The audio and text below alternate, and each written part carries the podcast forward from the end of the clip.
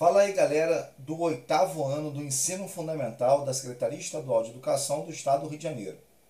Eu sou o professor Roberto Stabile, professor de Geografia, e a gente vai continuar falando um pouquinho de blocos econômicos na América e algumas características bem interessantes do nosso continente. Bom, eu falei daqui do Mercosul, mas muita gente está me perguntando, Roberto, eu ouvi o podcast, mas agora eu não me lembro mais o que, que é, quais são os países que compõem o Mercosul.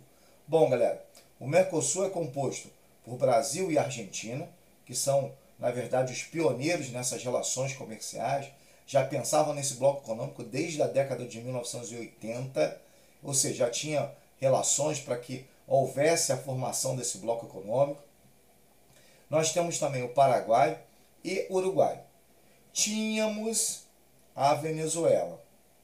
E aí, devido à questão que hoje nós sabemos da Venezuela, governo ditatorial e etc, etc, etc, consequentemente, a Venezuela saiu do bloco econômico. Na verdade, vamos ser é, mais simples aqui, ela foi expulsa do bloco econômico devido a esse governo ditatorial, governo de Maduro, que está fazendo com que a população passe fome.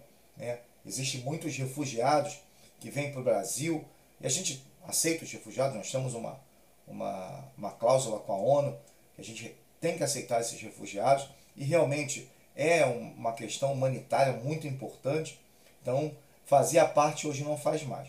Nós temos alguns blocos, alguns países convidados. Nós temos o México, nós temos a, o próprio Chile, a Bolívia e vários outros países, a Colômbia. Muitos países são tipo o seguinte, olha, convidados, aquele cara que você convida para ir para sua casa, é isso mesmo.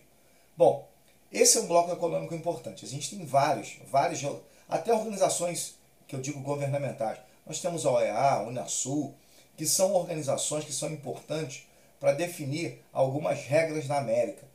Mas nós temos um outro bloco que é muito, mas muito importante mesmo, que é o bloco dos Estados Unidos. Sempre vai ser, né, galera?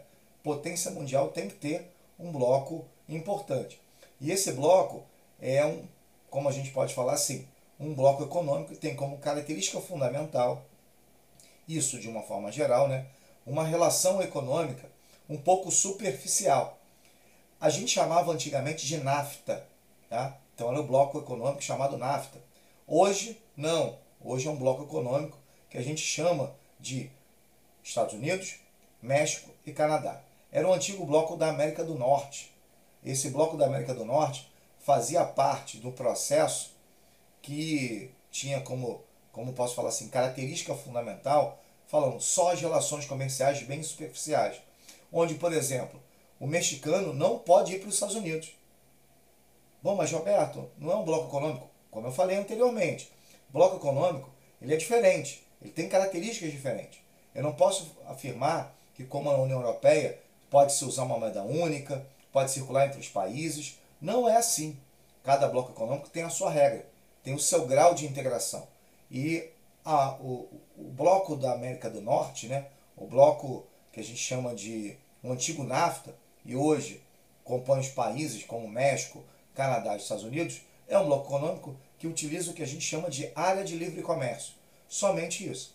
As indústrias norte-americanas vão para o México, enquanto, é, num primeiro momento, a gente sabe muito bem que os mexicanos servem como mão de obra barata no próprio México mas são impedidos, entre aspas, de entrar nos Estados Unidos. Então é, é uma, é, como a gente pode falar assim, uma organização diferenciada. Né? A gente também tem que pensar que os países, quando relacionam-se com, com outros na questão de blocos econômicos, eles, te, eles dependem ou eles tendem a colocar limites nessas relações. E como eu falei, aqui na América a gente tem muitos blocos econômicos. Nós temos Pacto Andino, nós temos comunidades na América Central, temos muita coisa. Entretanto, a maioria desses não são tão conhecidos. Além das organizações governamentais, nós falamos OEA, Unasul, os blocos econômicos mais conhecidos aqui são Mercosul, que não é nem tão forte assim, e o antigo NAFTA, o bloco econômico da, dos Estados Unidos, da América do Norte. Bom, galera, essa parte é uma parte que está muito ligada às relações comerciais. Então, é muito importante a gente citar um pouquinho sobre isso. Bom, galera, espero que vocês tenham entendido. Até o nosso próximo podcast.